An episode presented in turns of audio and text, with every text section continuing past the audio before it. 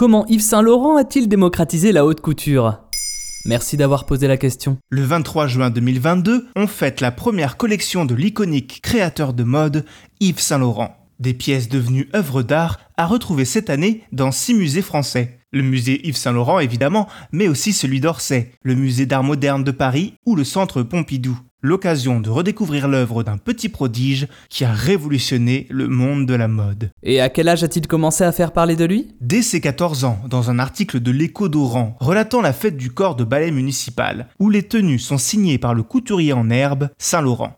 Trois ans plus tard, il quitte l'Algérie, son pays natal, pour la capitale française, où il fait une ascension fulgurante. Après avoir reçu le troisième prix du dessin de mode au concours du secrétariat général de la laine, il rentre dans ce temple de la mode qu'est la maison Christian Dior. Il y est assistant modéliste. Quand son fondateur décède en 1957, Saint-Laurent prend son relais en tant que directeur artistique et se retrouve à la tête de 1000 employés répartis dans 24 ateliers. Il a alors 21 ans seulement. Quand va-t-il devenir indépendant? Quatre ans plus tard, après des différends chez Dior, il fonde en 1961, avec l'aide de son ami Pierre Berger, sa propre maison de couture à son nom, avec ce logo aux lettres enchevêtrées devenu iconique, imaginé par le graphiste Cassandre.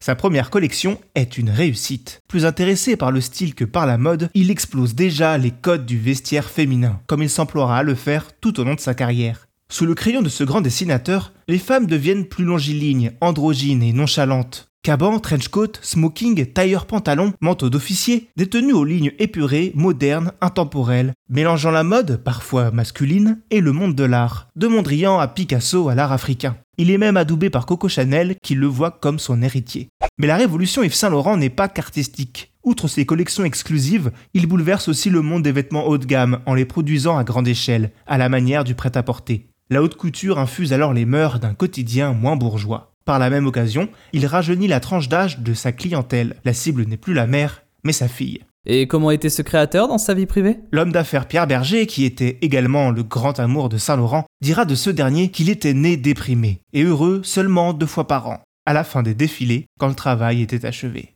Tourmenté, Saint-Laurent était connu pour son introversion, mais aussi pour le goût de la fête une fois la nuit tombée. Ses excès, couplés à ses doutes et ses névroses, forment un dangereux cocktail qui le rendent toxicomane, ce qui abîme sa relation avec Pierre Berger, le couturier multipliant les amants. Pourtant, leur lien ne rompra jamais, et l'homme d'affaires secondera Saint-Laurent tout au long de sa carrière. L'activité haute couture de la maison Yves Saint-Laurent ferme ses portes en 2002 après le départ de son fondateur. Celui-ci meurt six ans plus tard, à l'âge de 72 ans.